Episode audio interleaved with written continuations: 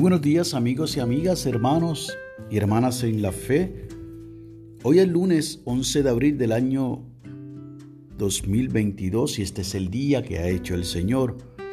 Hoy da comienzo una semana laboral, pero ayer en el calendario litúrgico dimos comienzo a la semana mayor, la semana santa, celebrando la entrada triunfal de Jesús a Jerusalén, pero que también celebramos la entrada triunfal de Jesús nuestro Salvador a nuestras vidas. Y hoy la lectura del aposento alto nos llega desde California, en los Estados Unidos, por el señor Barney Cargill III y ha titulado la misma Escuchar la voz de Dios. Nos invita a que leamos del Evangelio de Juan capítulo 10 versos del 1 al 6 y nos regala de la versión Dios habla hoy el verso 7 del Salmo 95. Escuchen hoy lo que Él les dice. Así dijo el salmista. El señor Cargill 3 nos dice de la siguiente manera. En ocasión del primero de mis viajes a India, Linda, mi esposa, me llamaba todas las mañanas.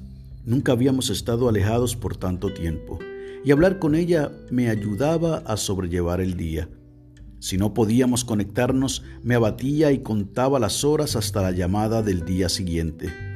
Sin embargo, cuando hablábamos, el simple sonido de su voz me transmitía energía. Durante mis viajes recordaba cada palabra de la conversación matutina, predicando en medio de un calor sofocante, meditaba sobre las historias que ella compartía conmigo. Por la noche, al ir a dormir, anticipaba su próxima llamada. La voz de Linda me ayudaba a transitar los momentos de soledad en las tres semanas de separación. Del mismo modo, la voz de Jesús nos fortalece en los días más oscuros.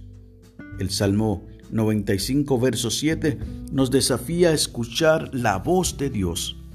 Jesús declara, mis ovejas reconocen mi voz. Juan 10, 27. Así como el solo oír la voz de Linda marcaba una gran diferencia en mis días, nos dice el señor Cargill 3, había una gran diferencia porque así nos alienta una palabra de Jesús. En esos días en que sentimos que nos abruma la soledad, podemos tomarnos un momento más para escuchar la voz del Señor. Las líneas de comunicación están siempre abiertas y la voz de Dios tiene el poder de transformarnos. La oración sugerida es la siguiente. Señor Redentor, abre nuestros oídos para escuchar tu voz en medio de este mundo ruidoso y caótico. Amén. Y el enfoque de la oración es que oremos por quienes se sienten solos. Y el pensamiento para el día, hoy tomaré más tiempo para escuchar la voz del Señor. Y sencillamente eso es lo que deseo que puedas hacer.